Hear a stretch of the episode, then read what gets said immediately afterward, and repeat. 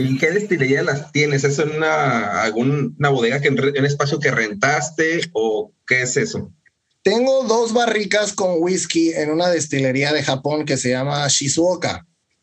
Ellos tienen un programa de, pues de venta de barricas de whisky con whisky adentro para particulares. Ellos ahorita solamente están vendiendo octavos, octavos de barril.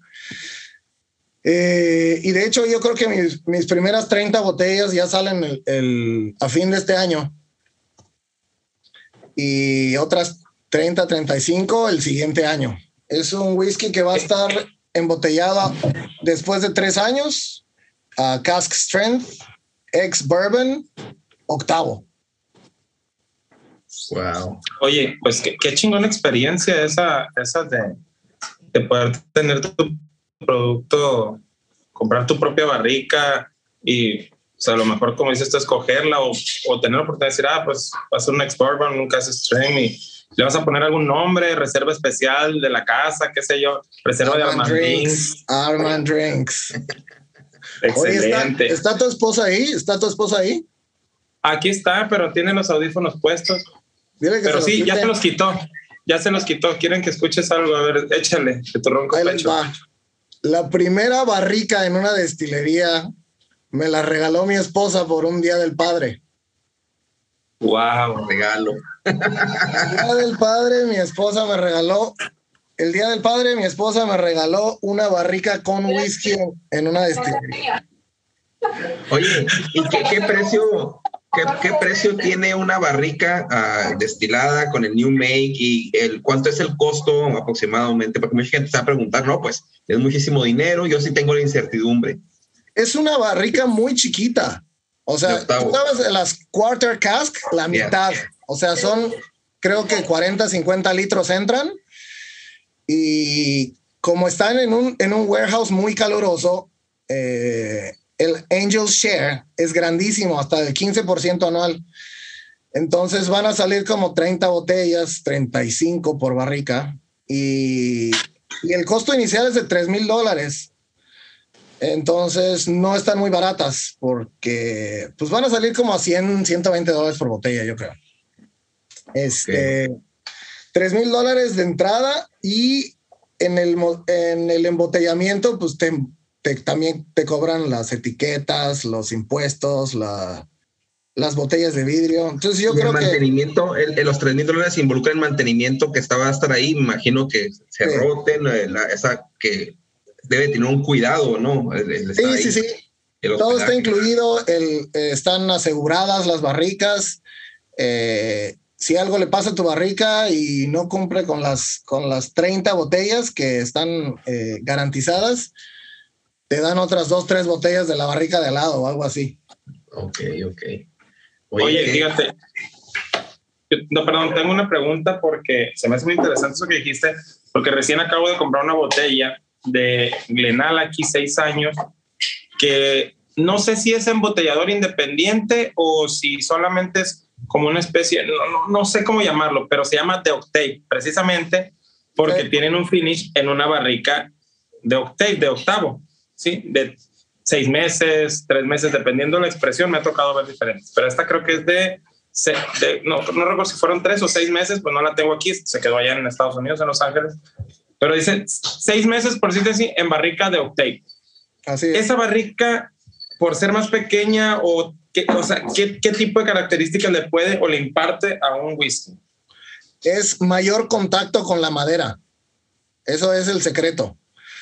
Como mientras más chica sea la barrica, hay mayor contacto del whisky con la madera, entonces la maduración es mucho más acelerada que si pones, eh, si pones 500 litros de whisky en una barrica muy grande, pues para que la barrica le imparta eh, sabores a todos esos 500 litros, toma muchísimo tiempo.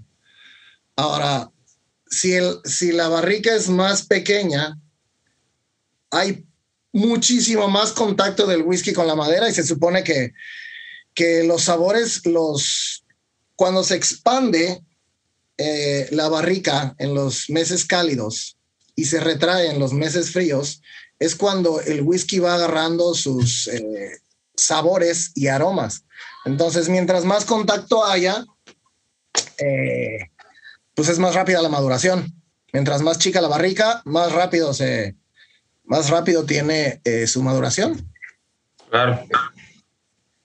Yo pensaba que era algún elemento adicional, no sé, que estas barricas habían contenido algo también previo que ayudaba a impartir cierto carácter especial, no sé, pensaba, pero qué bueno que, que mira, ahorita se dio la oportunidad de, de, despejar esa duda y pues para todas las personas que nos están escuchando, que también por ahí a, lo mejor han visto esas, esas botellas que dices de Octave y no saben a lo mejor como un servidor. ¿Por qué, verdad? Esas barricas de Octave también tuvieron otras cosas antes que también le dan eh, factor de aroma y sabor a los, a los whiskies. Hay Octaves que tuvieron ex bourbon adentro o sherry. Entonces, Octaves de segundo uso, de tercer uso también existen. Es lo bueno que tiene la industria que nos gusta tanto, porque cada uno cada uno de esos milímetros diferentes y cada uno de ese aspecto diferente que hace una barrica o que hace una persona en el desarrollo del whisky, pues cambia, cambia el sabor. Pero bueno, me va a servir una copita porque aquí mi, tocayo Armando Naum no me ha dicho que a qué, hora nos podemos tomar una copa. Desde que inicié el episodio estoy tomando y Dani también, Edgar lo veo que está fumando y tomando. aquí pues, pues salud. Ahí les va. Esta botella, con lo que decíamos, esta botella de Macallan Rare Cask Batch 3 del 2018, yo la compré de oferta. Yo no soy, yo no soy muy bebedor de Macallan. Yo la compré de oferta y como tenía muy buen precio, la compré. Me costó alrededor de 125, 140 dólares dependiendo del tipo de cambio. Wow. Esta botella ahorita cuesta arriba de 300, dólares. Sí, 400 acá, 399 más impuestos. Entonces, esa, es lo que, esa es lo que voy. Saludcita, no piensen que soy rico, la compré muy barata. Es como el, el TikTok, el Real que anda. Hay mucha gente que piensa dinero, que, que piensa que tengo dinero. El chiste es ser un pobre con, con estilo. Exacto.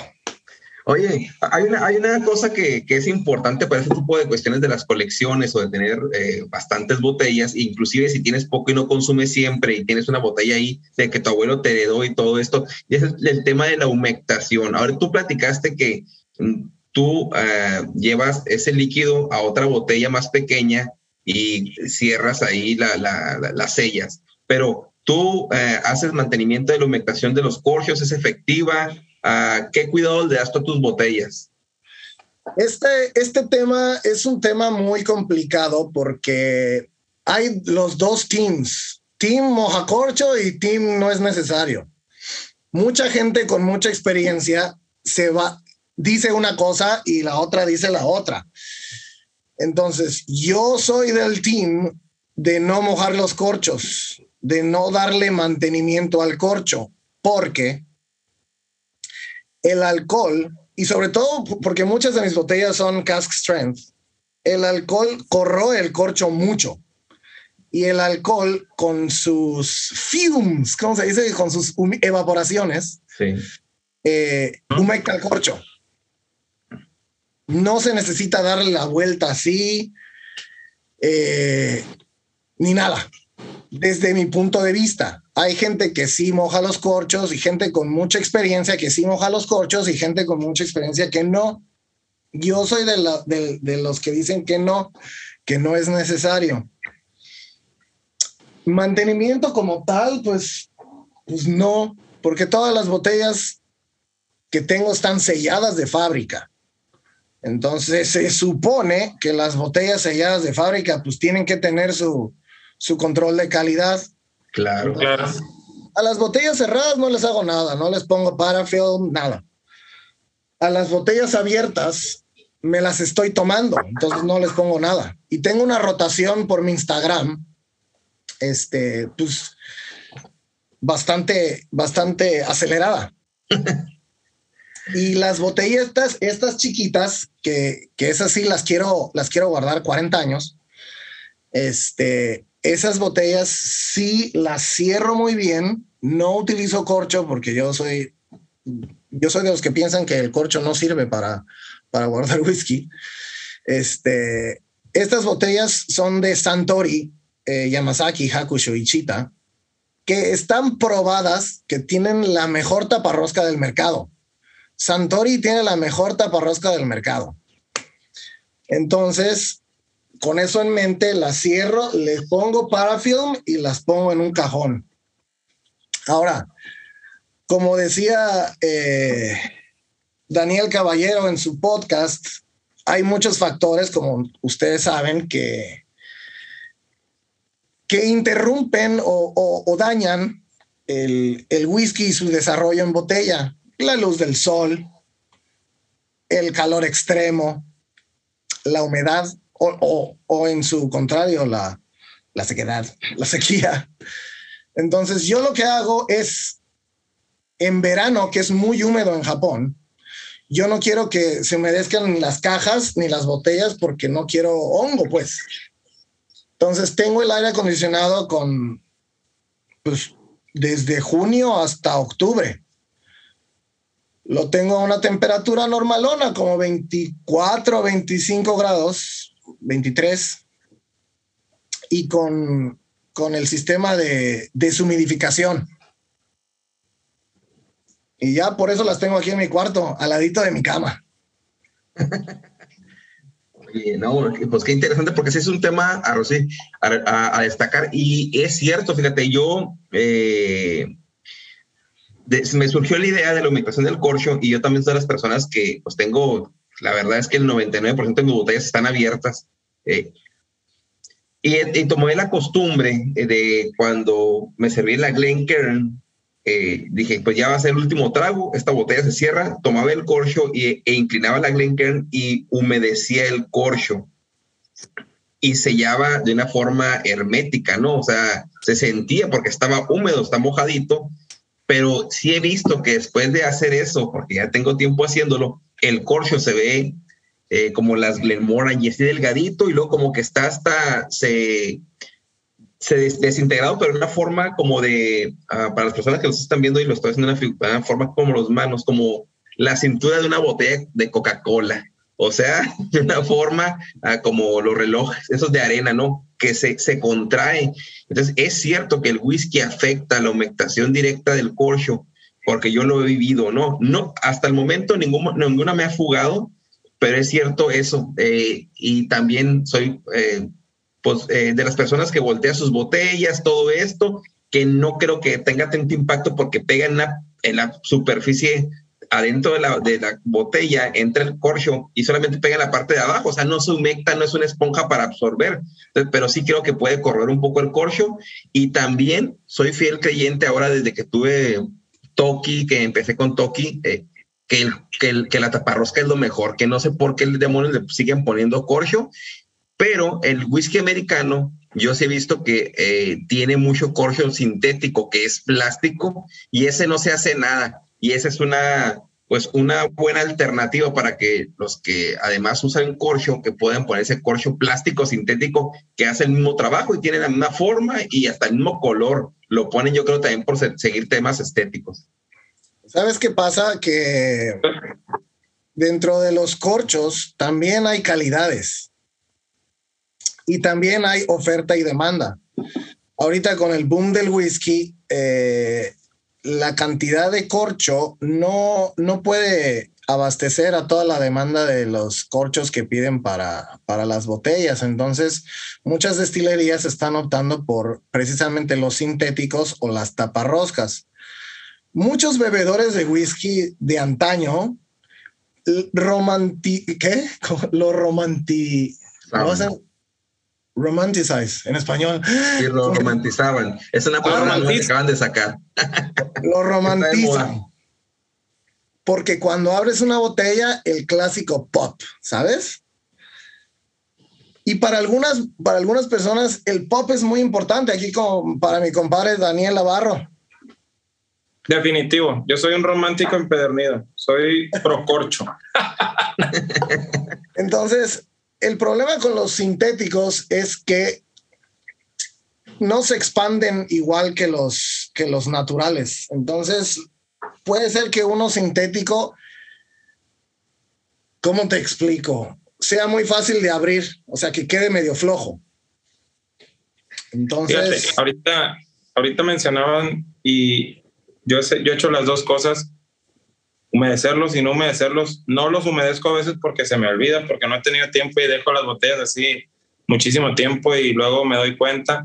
Y con las que yo siempre he tenido problemas en ese sentido son Glenfiddich, en general con las, todas las que he tenido, Glenmorangie, con Bunnahabhain y con una de Bushmills, que por más que lo humecte la de Bushmills 10 años, de un single malt 10 años, no sé, ya está, está flojita. Por ahí también me han dado problemas algunas de, de bourbon, pero sí, son esas muy focalizadas, ¿eh? Y las demás, pues prácticamente todas les doy el mismo tratamiento, o sea, no, no es como que les dé prioridad a unas o no.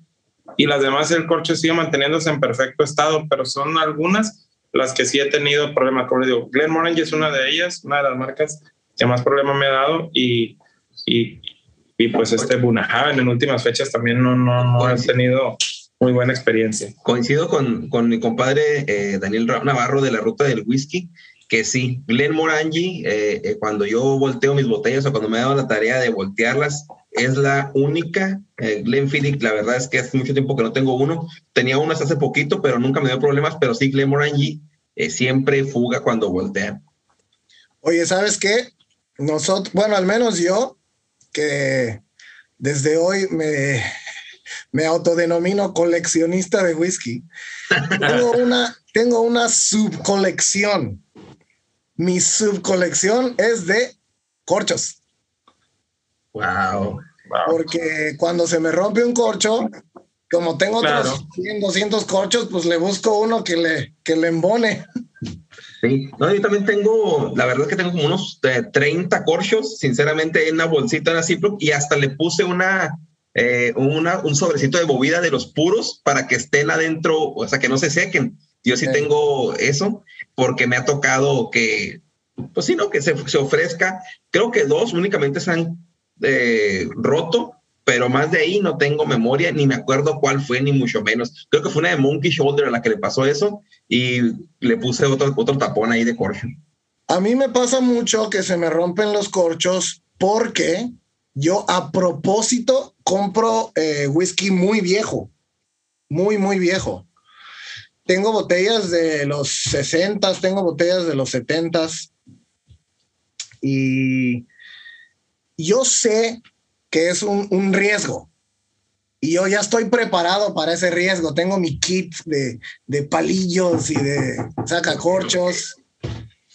Entonces, me pasa bastante y sobre todo con las botellas de cerámica. Las botellas de cerámica, la cerámica y el corcho no son, no son una buena eh, combinación, no sé por qué la gente lo hace. La cerámica es porosa y por lo mismo se adhiere al corcho, que también es poroso. se encarna, ¿no? Se encarna. exactamente. Entonces, todas todas, absolutamente todas las botellas de Chivas Regal, Royal Salute, 21 años, todas se me han destruido los corchos. Ok. yo ya sé que estoy comprando una botella con la que se va a deshacer el corcho, pero la compro porque está bien barata. Las compro en 20 dólares. No, oye, que, qué precio, ¿no? Porque yo no, yo nunca he comprado una de Royal Salud porque el precio acá están en, creo, 200, ¿no, compadre? Si más no recuerdo. 160 más impuestos, 170, sí. Oye, la pregunta que tengo y que a todos los eh, invitados les, les, he hecho es, eh, no es cuál la botella que, que, más antigua que tienen, ni mucho menos, sino la que tiene más tiempo contigo tu joyita que compraste y dijiste esta es la primera, primera no, tienes alguna cuenta o cuál es? Uy, buena pregunta. Mm, pues la verdad es que yo creo que ya me la tomé. Pero, sin embargo, yo creo que una de las más viejas eh, es un Hakushu 12 un Hakushu 12 que tengo desde el 2000, 13, yo creo. Y esa es la que tengo más antigua en mi poder. Pero pues obviamente tengo botellas del... Tengo una botella que fue embotellada en 1970. Esta que tengo aquí. No, no es cierto, no es esta. Esta es un Chivas de los de los 60 ¿Cómo sé que es de los 60 Porque no dice el contenido alcohólico. No dice tampoco cuánto tiene. Debe ser como 300 mililitros. Todas esas regulaciones en Escocia, este, pues no existían en, esos, en ese tiempo. Ok. Debemos de tener plática porque también tenemos una, mi compadre y yo, de, así que nos trae datos raros que es diferente, que no, son diferentes las botellas, este, ¿no? Y fue un regalo que nos, hizo nuestro amigo eh, Borrego, el, el, el, tocayazo, el tocayazo, no sé si lo recuerdes. Ese sí. Sí, eso, debe ser de mediados de, los 70 principios de los 80s, por lo que nos han comentado algunos otros, pues más aficionados, por no decir expertos, pero sí más aficionados o con más experiencia en este ramo, que conocen un poquito más de botellas así antiguas y todo, que las han visto, ¿verdad, compadre? Nos han dicho que es alrededor de los años, de mediados de los 70 a, principios de los 80, puede ser ahí la época en la que, de la que sea esas, ese, ese regalo que, que nos hicieron. Y fíjate, ahorita que mencionabas tu cantidad de botellas, yo me sentía muy orgulloso de la cantidad de las mías, que no las había contado. Yo hice a ojo de buen cubero, decía, no, tengo más de 450 botellas allá en Estados Unidos, no en Los Ángeles, pero antes de venir me hice un recuento. De hecho, aquí traigo la libreta, porque no lo pasé a Excel, pero sí lo hice a mano. Y ahorita sacando cuentas, es alrededor de 337 botellas allá en Estados Unidos. 337 y aquí en México voy a tener, no las conté, pero el otro día que las estuve acumulando y así, que ahora que llegué que las desempolvé y todo, son como 60. La mayoría están de un cuarto hacia abajo, ¿no? O sea, no, solamente tengo dos cerradas, creo. No, cuatro cerradas y las demás están abiertas. ¿Tienes el desglose de esas 370 y tantas, compadre, sobre si alguna Swingle Malt, otros Bourbon, ¿tienes ese desglose o, no, lo, no lo...? No, nomás lo hice a granel para poder... Es que ya tuve una experiencia, compadre, no sé si te acuerdas, Armando, no te lo platiqué a ti o no sé si en algún live lo comenté, pero en donde yo vivía anteriormente, también en, una, en, en un viaje que hice a México en el que duré seis meses acá, pues yo dejé mis botellas allá guardadas y al regresar me faltaron tres botellas una que en verdad, ojalá hubieran sido tres de esas que se hubieran llevado, pero un Buchanan's 12 que dije, lo tenía cerrado para temas de, más que nada de hacer alguna reseña o compararlo con, o sea, es más que nada por referencia, no porque, ah, el Buchanan's 12. Pero así como, lo agarré barato, como en 20 dólares, y dije, bueno, está bien para tenerlo, igual se va a ofrecer. Otras, las otras dos sí me dolieron bastante. Un Duars 18 años, que pues tú puedes decir, güey, pues el Duars lo vas a conseguir otra vez, pero no en la, en la caja que venía, una caja muy elegante, cuadrada, grande, que se abría hacia un lado y la podías tener ah, exhibida así abierta, muy padre. Esa. Y la tercera que también me dolió fue un Lagavulin nueve años de Game of Thrones, que tenía cerrada también porque había comprado dos, las, las agarré a 26 dólares cada una, en, como en remate ahí en una tienda en la Mission y pues ahorita esa todavía también se puede conseguir, pero ahorita ya me salen 79 más impuestos, algo así como 88 dólares, cuando yo con impuestos la compré en 29. Entonces, pues igual la voy a, la voy a comprar, ¿no? Donde las vi, yo sé que es una tienda en la que he estado yendo y la sigo viendo que son las mismas botellas, no le ponen mucha atención a esa, o sea, no, por eso no la he comprado, hecho decidia a comprarla, pero sí la voy a reponer. Y el Duwars, pues igual es muy buen whisky el 18. Entonces, pero bueno, por eso es que hice mi, mi relación antes de irme así a, a mano, apresurada, y, resultaron ser 337, 337 botellas. Hasta ahorita en Estados Unidos, más las 60 de acá en México, bueno, pues ya casi da las, las 400, ¿no? Oye, ¿cómo que te faltaron tres botellas? ¿Cómo, ¿Qué les pasó o qué? No, ah, se las robaron. ¿Quién? Pues bueno, mira, lo que pasa es que ahí en donde yo vivía, pues era un backyard, una casa trasera. La, la señora que me cuidaba me guardaba ahí un duplicado de, las llaves para cualquier cosa, emergencia, lo que sea. Este, ella se iba de vacaciones. Yo estaba en México, duré seis meses. Su compadre, que también le rentaba ahí un cuarto ahí en la casa de ella y que también le gustaba el whisky, que así como que siempre lo veía muy envidiosón conmigo, siempre cuando hablaba de mis botellas o cuando una vez se las mostré, así como que se le desencajó la cara como más de, envidia que de, de, de, wow, de reconocimiento. Y esta señora se iba muy seguido de vacaciones, que a Las Vegas, que a Cancún, y dejaba las llaves ahí colgadas pues en el perchero de llaves. Yo opino o pienso, deduzco, que el señor este se le hacía fácil decir, bueno, no hay nadie, estoy solo, amargado, a lo mejor un día que no tenía dinero, qué sé yo. Y fue y abrió y pensó agarrar las botellas que él pensó que no iba a extrañar pues, mi hijo, todas son mis bebés, las tengo a todas en mi mente, todas las quiero igual. No, pues cuando llegué hice y las estuve, ni siquiera las estaba contando, solamente estaba acomodando y fue como que, a ver, las empecé a echar de menos y sí, me faltaban esas tres definitivamente. Oye, lo único malo es que eh, mi compadre me habló, me platicó y pues eh, voy a reclamar y así de modo amigable le dijo y no, pues no pasó nada o no sabemos, tampoco ella supo, pero dos meses después ya no tenía, eh, tuvo que mudarse porque, porque probablemente hubo un problemilla ahí, ¿no? O sea, que por eso que le reclamó, pues la, la, confianza tuvo que cambiarse de, de departamento. Sí, no, pues yo ya no estaba, ya no me sentía a gusto. Yo dije, bueno, pues bueno, empecé a buscar otra, otras opciones de pues otro lugar y pues fue cuando pues ya decidí, encontré otro lugar un poquito más caro, pero mejor, sentí más, más cómodo y pues en ningún lugar está 100% cómodo. Por lo menos aquí tengo un seguro de, de la casa por 30 mil dólares que creo que me puede alcanzar bien para, para las botellas que tengo ahí. Y se me hace que te va a faltar. Oye, y si no. No, este... compadre, no digas eso, está aquí el equipo de producción. Oye, no, eh, quería, eh, si Edgar no tiene alguna pregunta sobre la, para la colección de whisky de, de mi tocayo Armando, para continuar con la cata de las botellas y que Edgar iniciara qué, qué se está tomando y que nos platicara la colección, no sé, no sé, no, no, no sé qué tiene ahí Edgar.